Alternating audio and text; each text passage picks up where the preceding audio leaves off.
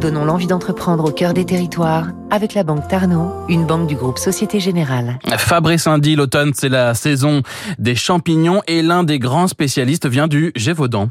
Les deux tiers de son activité, la Maison Borde les fait en ce moment. Cette entreprise centenaire de Haute-Loire est le spécialiste des champignons sauvages naturels. Non loin du Mont Chauvet, à Saugues, près de la Lozère, c'est là qu'Alain Borde a lancé la saga connue dans le monde entier. La moitié des ventes se fait à l'export.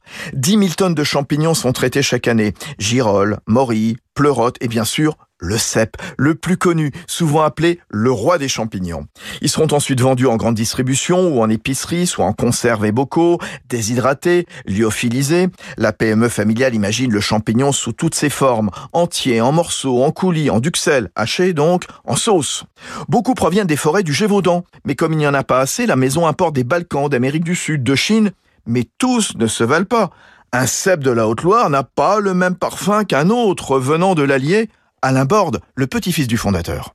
On a lancé une gamme co-brandée euh, avec les maisons Marcon, le célèbre chef étoilé euh, qui est dans le même département que le nôtre, à Saint-Bonnet-le-Froid. Une gamme qui s'appelle les Grandes Origines, des lots qui sont co-sélectionnés par moi-même et par euh, Régis et Jacques Marcon, qui nous permettent d'offrir à des spécialistes des origines de champignons bien particulières aux chefs qui auront à mettre en œuvre plus tard ces produits.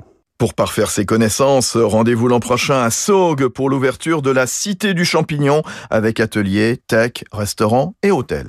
C'était Territoire d'excellence sur Radio Classique.